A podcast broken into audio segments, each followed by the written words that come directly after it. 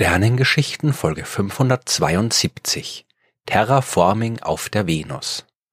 Können Menschen auf der Venus leben? Ganz klar, nein. Ende der Folge. Aber damit ich doch noch was zu erzählen habe, stelle ich die Frage lieber anders, nämlich so, könnten wir die Venus lebensfreundlich machen? Und da lautet die Antwort, naja, vielleicht. In der heutigen Folge der Sternengeschichten geht's um Terraforming. So bezeichnet man, wie ich schon in Folge 414 erzählt habe, die absichtliche Umwandlung eines für Menschen unbewohnbaren Himmelskörpers so, dass Menschen dort leben können. In der damaligen Folge habe ich allerdings über den Mars gesprochen und über Methoden, wie wir diesen Planeten für uns Menschen lebensfreundlich machen könnten. Heute wollen wir uns die Venus anschauen die Venus lebensfreundlich machen. Das könnte man für eine ziemlich aussichtslose Idee halten.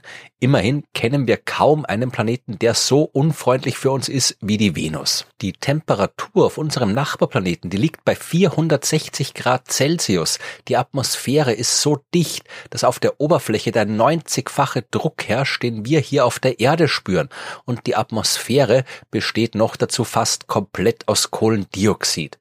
Auf der Venusoberfläche zu stehen wäre etwas so, als würden wir uns hier auf der Erde in über 900 Meter Meerestiefe aufhalten. In einem Meer allerdings, das fast 500 Grad heiß ist und in dem Blei schmelzen würde. Wie um Himmels willen soll man so eine höllische Welt lebensfreundlich machen und Warum überhaupt? Das Warum ist eine gute Frage, denn natürlich muss man sich schon fragen, wieso wir einen zweiten Planeten brauchen und ob es ethisch vertretbar ist, einen kompletten Planeten umzuformen und quasi seinen Originalzustand zu zerstören, nur für uns Menschen. Darüber will ich heute aber nicht reden, obwohl ich schon der Meinung bin, dass man Planeten wie Mars und Venus in Ruhe lassen und erforschen, aber nicht verändern soll. Wir reden über die Frage, wie man es anstellen würde, wenn man sich dazu entschieden hat, das zu tun.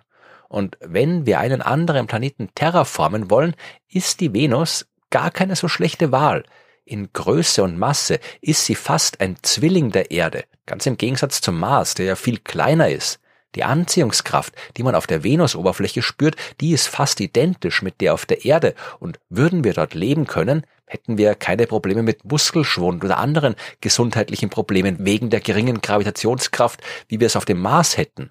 Und wenn man mal vom Mond absieht, kommt kein anderer großer Himmelskörper des Sonnensystems der Erde so nahe wie die Venus. Man könnte vergleichsweise leicht, regelmäßig und schnell von einem Planeten zum anderen fliegen, was durchaus von Vorteil ist, wenn beide Welten von Menschen bewohnt werden. Aber bevor es soweit ist, müssen wir die Venus erstmal lebensfreundlich kriegen. Und das ist, wie man sich denken kann, definitiv nicht so einfach.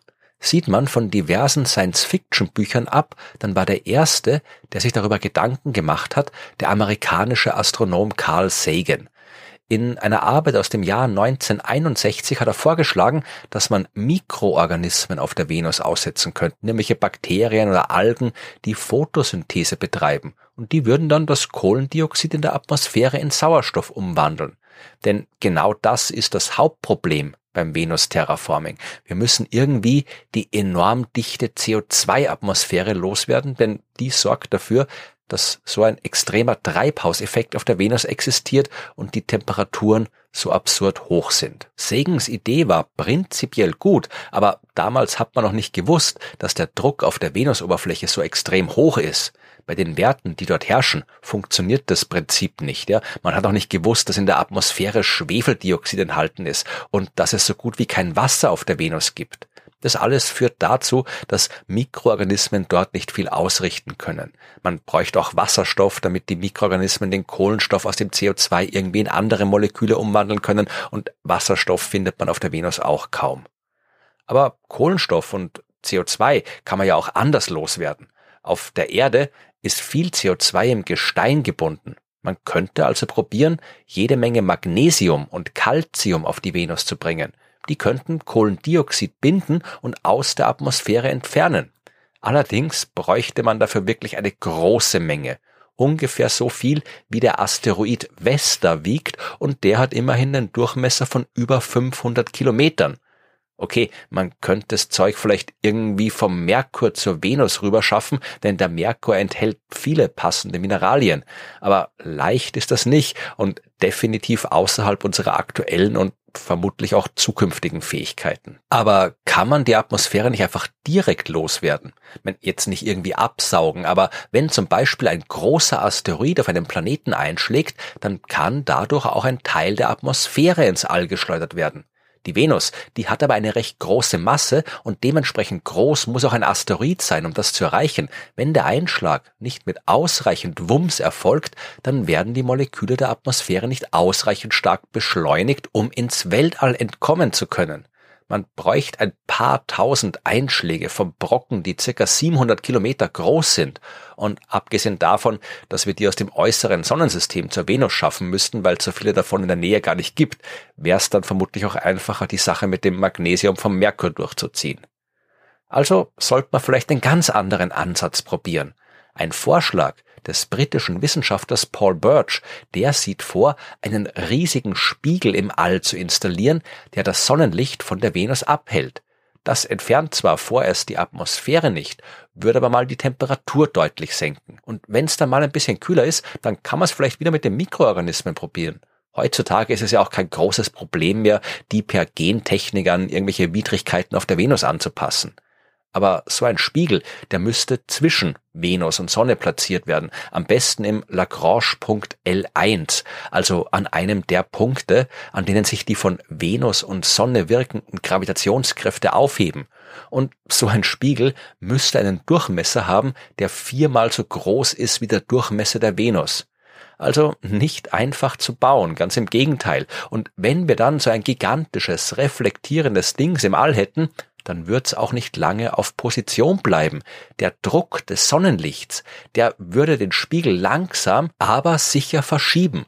Wir müssten also entweder einen Antrieb einbauen, der jede Menge Energie braucht, oder wir bauen einen schlaueren Spiegel. Am besten eine Flotte aus vielen kleinen Spiegeln, die so positioniert werden, dass sie einen Teil des Sonnenlichts so auf die Nachbarspiegel umleiten, dass dieses Licht genau den Druck des restlichen Sonnenlichts ausgleicht und alle in Position bleiben. Theoretisch ist es möglich, kann man ausrechnen, wie das ausschauen muss, aber praktisch ist es nicht wirklich einfach umsetzbar, ganz im Gegenteil. Wenn wir aber so eine Spiegelflotte hinkriegen, dann könnten wir die Venus damit weit unter den Gefrierpunkt von Wasser kühlen. So weit, dass das Kohlendioxid in der Atmosphäre zuerst flüssig und dann fest wird. Dazu sind mindestens ja so gut minus 60 Grad Celsius nötig und dann hätte die Venus keine dichte CO2-Atmosphäre mehr. Das ganze Kohlendioxid würde in Form von Trockeneis auf ihrer Oberfläche liegen. Ja, und da müsste man es irgendwie einsammeln und wegschaffen, zum Beispiel zum Mars, wo man Treibhausgase gut brauchen kann, wenn man auch diesen Planeten aufwärmen und terraformen will. Ist alles nicht einfach, aber zumindest nicht unmöglich. Wenn wir es also irgendwie geschafft haben sollten, eine Venus zu bauen, die eine vernünftige Temperatur und keine dicke CO2-Atmosphäre hat, ja, dann sind wir noch lange nicht fertig. Denn es fehlt uns Wasser. Das müssten wir hinbringen. Wir könnten zum Beispiel einen der kleineren Monde von Jupiter oder von Saturn schnappen. Die bestehen fast komplett aus Wassereis. So ein Mond wie Enceladus zum Beispiel mit gut 250 Kilometer Durchmesser. Den schmeißen wir auf die Venus, das Zeug schmilzt und wir haben Wasser. Ganz fertig wären wir damit aber immer noch nicht, denn die Venus rotiert extrem langsam um ihre eigene Achse. Auf der Erde dauert so eine Rotation 24 Stunden und so lang dauert deswegen auch ein Tag bei uns. Ein Venustag dauert dagegen gut 117 Erdtage. Es ist also extrem lange hell und dann extrem lange dunkel. Das müsste man auch irgendwie korrigieren. Den Planeten schneller rotieren lassen ist keine Option. Dafür wäre so absurd viel Energie nötig, dass das kaum zu schaffen ist. Besser wär's, man installiert wieder ein paar Spiegel in einer Umlaufbahn um die Venus, die, je nachdem, ein bisschen Licht der Sonne blockieren und es am Tag dunkel machen oder Sonnenlicht zur Oberfläche umlenken, so dass es in der Nacht heller wird, so dass man dann am Ende den Tag-Nacht-Zyklus vernünftig regulieren kann. Was der Venus dann trotz allem noch fehlt, ist ein Magnetfeld, das leider auch recht wichtig ist, wenn wir Menschen dort leben wollen. Ohne Magnetfeld schützt uns nichts vor der kosmischen Strahlung. Wie wir ein planetares Magnetfeld bauen können, das ist allerdings völlig ungeklärt. Ja, man könnte gigantische Ringe aus supraleitendem Material um den Planeten legen, durch die Strom fließt und äh, dadurch ein Magnetfeld erzeugt wird.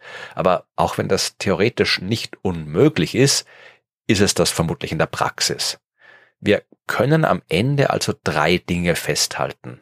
Erstens ist es zumindest in der Theorie machbar, die Venus in einen lebensfreundlichen Planeten zu transformieren. Zweitens haben sich erstaunlich viele Forscherinnen und Forscher mit dieser Frage beschäftigt.